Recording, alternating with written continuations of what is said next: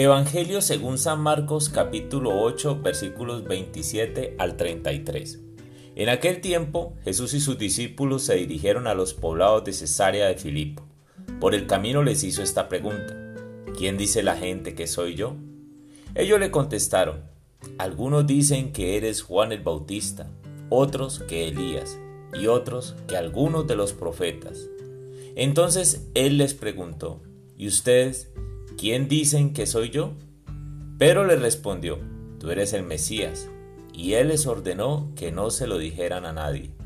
Luego se puso a explicarles que era necesario que el Hijo del Hombre padeciera mucho, que fuera rechazado por los ancianos, los sumos sacerdotes y los escribas, que fuera entregado a la muerte y resucitara al tercer día.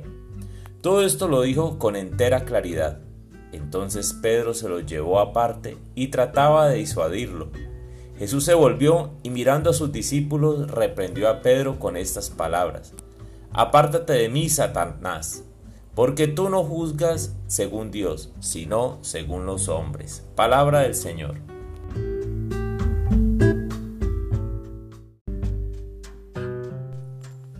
Hola mis amigos. La escena de hoy tiene un componente que me gusta mucho, y es el camino. A mí particular me gusta caminar mucho. Cuando lo hago, no solo cuido mi salud física, también mi salud espiritual y mental. Es un buen momento para orar y reflexionar.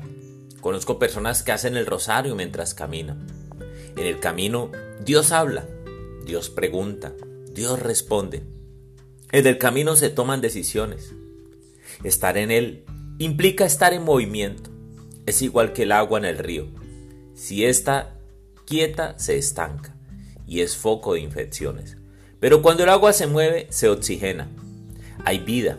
Estar en movimiento en el camino significa estar vivo, tener vida y vida en abundancia. En esta ocasión, en el camino, Jesús hace dos preguntas a sus discípulos. ¿Quién dice la gente que soy yo?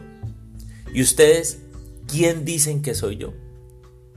Y son dos buenas preguntas, porque los que no están en el camino o los que se han detenido en el camino distrayendo su mirada de Jesús tienen una respuesta muy diferente.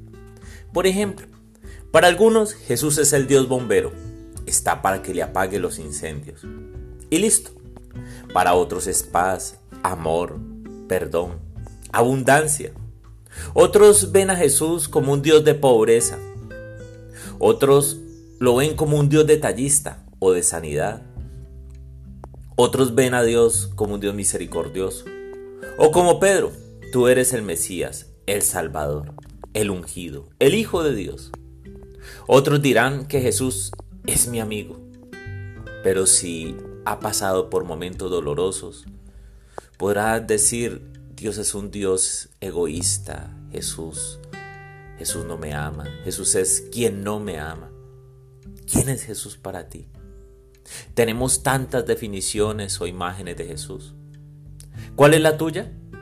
Y recuerda que la respuesta es diferente si no estás en el camino.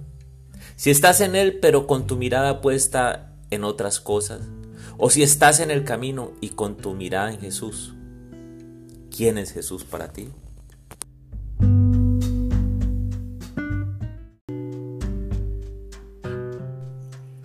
Amado Jesús, tus preguntas siempre son oportunas. Y hoy dices, ¿quién eres tú para cada uno de nosotros? Señor Jesús, me dejas un reto hoy, descubrirte, entender quién eres para mí, frente a cada uno de mis retos, frente a mi vida espiritual, mi familia, mi trabajo. ¿Quién eres para mí? Señor Jesús, que tu pregunta me baste para poder enfrentar el día a día. Que tu pregunta me baste para que al final del día yo pueda dormir con la esperanza de que voy por el buen camino. Espíritu Santo, ilumíname en este día. Espíritu Santo, ilumíname en este día de reflexión y permite que el día de mañana yo me levante con una nueva mirada de quién es Jesús para mí. Amén.